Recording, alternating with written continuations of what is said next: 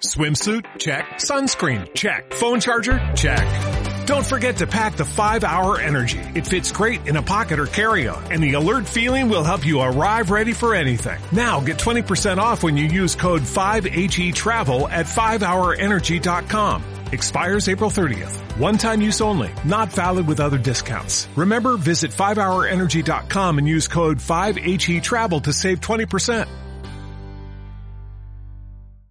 Bienvenidos a Pasión por el Despacho con José Pedro Martín. Estamos muy felices de que estés aquí. Prepárate para mejorar tu despacho con procesos y tecnología. Hola innovadores, muy contentos y quiero dar las gracias a las más de mil personas que han seguido este sexto Congreso de Transformación Digital durante el día y medio. Hemos recibido muchísimo apoyo y de verdad que estamos muy contentos y esto se lo debemos a todo el equipo del Centro de Innovación que trabaja detrás, que se deja el día a día la piel por ofrecer pues lo mejor de sí. A nivel de organización del evento ha sido una verdadera pasada todo lo que hemos aprendido a nivel de transmisión online, a nivel de escaleta, a nivel de invitados, de entrevistas, de temáticas un aprendizaje brutal que nos va a permitir cada vez más ofrecer un servicio más personalizado, más profundo y sobre todo de mayor valor añadido. Las conclusiones, bueno, aquellos que ya seguís el centro de innovación, ya sea a través del videoblog, de los podcasts o incluso a través del club de innovación, el Congreso queremos que todos los años sea una brújula que marque la hoja de ruta, el horizonte, de lo que supone la transformación digital en los despachos profesionales. Y por nuestra parte, y esto lo sabéis muy bien, aquellos que nos conocéis más de cerca a nivel personal, es que queremos ser muy sinceros, seguir trabajando con la máxima humildad y sobre todo evitar todo el ruido que se está formando alrededor de la transformación digital, a veces de una forma muy interesada, porque hay que vender, ¿verdad? Y además siendo muy coherentes. No creo que desde Centro de Innovación vendamos o transmitamos o queramos llegar a algún lugar que no sea el que realmente queremos para nosotros mismos. ¿no? Y en ese sentido, creo que a través de los años nos estamos ganando la credibilidad. Si en el sexto congreso, y ahora lo veremos, hemos marcado una hoja de ruta, es la que realmente aplicamos para nosotros mismos, ¿no? Y ahí donde realmente está la coherencia. Dos son los caminos principales que queríamos transmitir con este sexto congreso. Es verdad que se han hablado de muchas cosas, con muchas ponencias. No es el objetivo del sexto congreso las ponencias, pero bueno, este formato no daba para mucho al ser online y, no permitirse el, presencial o, o el presencial era complicado. Y digo que dos eran los retos, dos eran los objetivos. Uno es el CRM, la posibilidad de poder adaptar por fin, por fin, la gestión a nuestras verdaderas necesidades. Hasta ahora siempre hemos estado adaptándonos al software, cuando debe ser el software el que se adapta a nosotros. Y todavía, pues vemos mucho software cerrado, mucho software que alguien piensa que eso es lo que necesitamos, que eso es la verdad absoluta, yo creo que no, yo creo que tiene que haber tantos modelos de gestión como despachos profesionales, porque cada despacho profesional tiene su visión, tiene su estrategia. Yo lo dije cuando estaba haciendo la entrevista a Javi de Holded, que a mí cada vez me dan más miedo las startups tecnológicas, cada vez me dan más miedo los RPs, porque estamos viendo cómo herramientas, cómo detrás hay empresas que es posible que por cuestiones financieras, por cuestiones que el director no tenga la visión adecuada, pueda arrastrar a despachos profesionales hacia el abismo. Y eso con una cultura maker es imposible, porque cuando un proveedor tecnológico pone a tu disposición herramientas en la medida de lo posible abiertas que las puedes adaptar, el proveedor no va a decidir por ti, el proveedor no te va a llevar a ningún sitio. Vas a ser tú el que en todo caso estés tomando las decisiones. Otra cosa es que tú te puedas, bueno, fiar de ciertos proveedores. Pero es que estamos en un momento tan complejo, con tantos cambios, que justamente si seguimos la estela de grandes compañías que lo están haciendo muy bien, yo ponía el ejemplo de Microsoft, de Salesforce, que están marcando el rumbo de lo que será la tecnología en un futuro. Veíamos también el ejemplo de WordPress, donde no hay alguien que nos venga a decir cuál es la página web que tú necesitas, sino que cada uno se construya la página web que le dé la gana. Podremos tener buenas prácticas, podremos tener muchos ejemplos. Si las cosas van evolucionando, ya lo estamos viendo, que lo que hoy parece que es lo mejor, en cuestiones de meses salen cosas porque somos capaces de saltar tópicos, porque nos adaptamos muchísimo mejor a las necesidades de los clientes y esto de verdad es lo que te va a permitir un CRM. Con el ecosistema del CRM, para mí un RPA no es más que una parte del ecosistema del CRM. Para mí un workflow no es más, por ejemplo, lo estamos viendo ya con el Power Automate, no es más que algo que complementa al CRM. Y, ya nos adelantó Manuel Ramón que herramientas como Power Automate, pues ya también traían cosas de RPA y además nos escribió anoche en el grupo que tenemos de Slack que Microsoft ha dado un paso gigante para la generalización del uso de los RPA poniendo, fijaos, eh, poniendo a disposición de todos los usuarios de Windows 10 y decía él, y ojo al dato, sin coste, es decir, gratuito, eh, utilizando Power Automate Desktop. Es decir, pasamos así a un modelo freemium y poniendo el anzuelo para que piquemos, ¿verdad? Todas las empresas en ese uso que seguro que el día de mañana pues eh, terminaremos pagando algún tipo de cuota. Pero cada vez más nos van acercando herramientas tecnológicas de fácil uso de lo que ahora se denomina sin código. Bien, no es un camino fácil, ahora haré una reflexión al respecto, pero es el camino. De la misma forma que hablamos del Business Intelligence, ya nos explicó Manuel Ramón, una asesoría que está en un pueblo.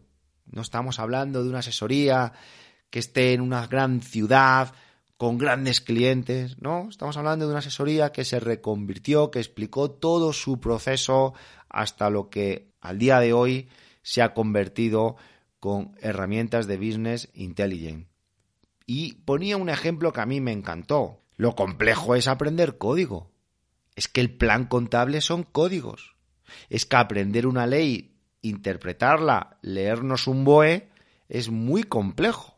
Y él nos ponía ese ejemplo, que aprendernos cuatro fórmulas de un Business Intelligence con cuatro sistemas, eso, comparado con lo anterior, es muy fácil. Entonces, estamos hablando de un tipo de formación que no es complejo, que aunque hablemos de cosas que pueden sonar a códigos, estamos hablando de cosas más sencillas. Esto es como dentro del Excel, que todos hemos utilizado un Excel para la gestión interna y estoy seguro de que todos en algún momento hemos investigado pues esas fórmulas de Excel más allá de una suma, una resta o una división. Que hemos perdido una tarde, que hemos perdido dos tardes, pero ¿y el pedazo de Excel que hicimos?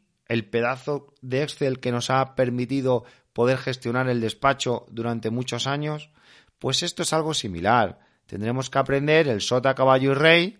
Por supuesto, siempre vamos a poder profundizar y aquí es donde desde el Centro de Innovación de Despachos Profesionales presentamos una ayuda con recursos, una ayuda con formación, con cursos, con webinars, con un foro y con partners. Esto es lo que vamos a intentar, que ese viaje donde ya no es importante el dinero, donde ya solo lo que tenemos que es invertir tiempo y lo que queremos es que invirtáis el menor tiempo posible. Yo de todo el Congreso me quedo con una frase que dijo Javi, el cofundador de Holder, que lo importante que es saber decir que no. Estamos en un momento donde más allá de que, en qué herramientas invertimos, qué tecnologías utilizamos, lo que tenemos que empezar ya es a saber el qué no queremos en nuestro despacho. ¿Qué cosas tenemos que renunciar a ellas. Para mí ha sido uno de los pilares fundamentales en los últimos cinco años. Empezar a tener más foco, empezar a renunciar a muchísimas cosas que sí, que están ahí, que es dinero, que son oportunidades, pero vamos a centrarnos poco a poco en lo importante. Menos es más.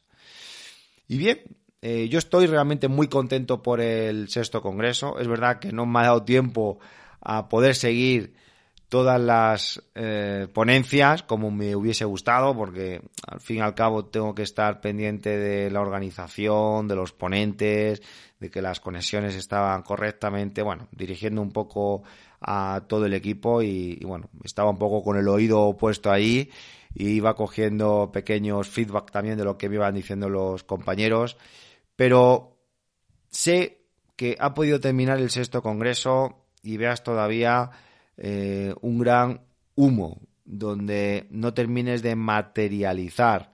Entonces lo has entendido, porque aquí lo importante de este Congreso son las estrategias, es el camino, es el horizonte, es que nos sirva de reflexión. Claro, primero hay que asimilar. Eso ahora hay que llevarlo al despacho. Ahora queremos también saber qué queremos hacer con el despacho, dónde nos queremos ver en unos años. Y esto es darle muchas vueltas a la cabeza.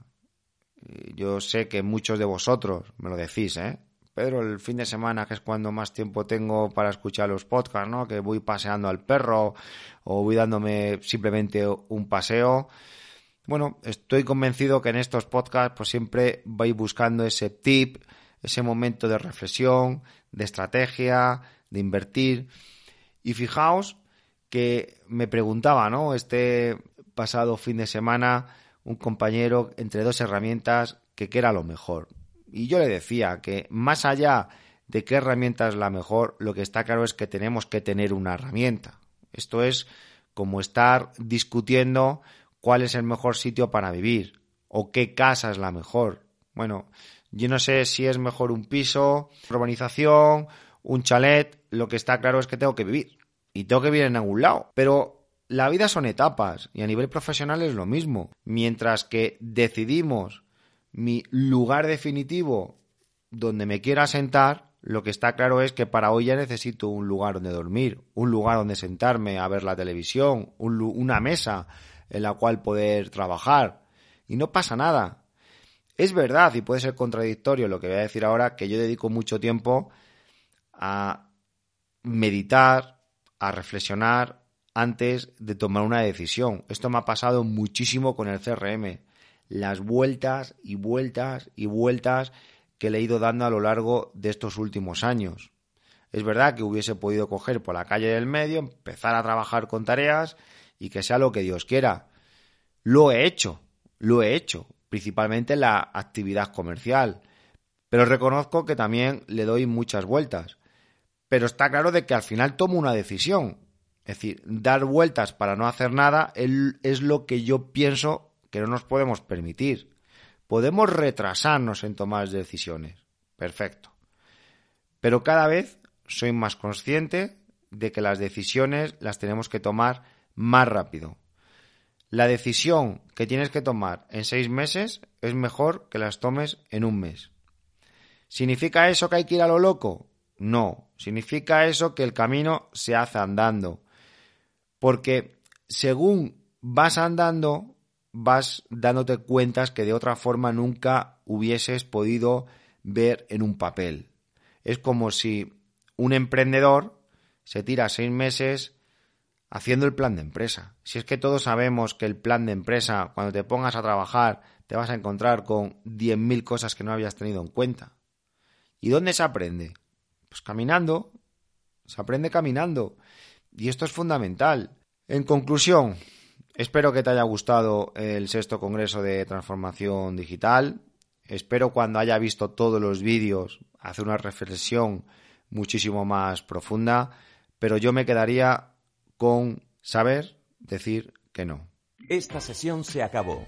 Es momento de tomar acción. No te olvides de suscribirte y obtén los mejores contenidos sobre procesos y tecnología en los despachos profesionales.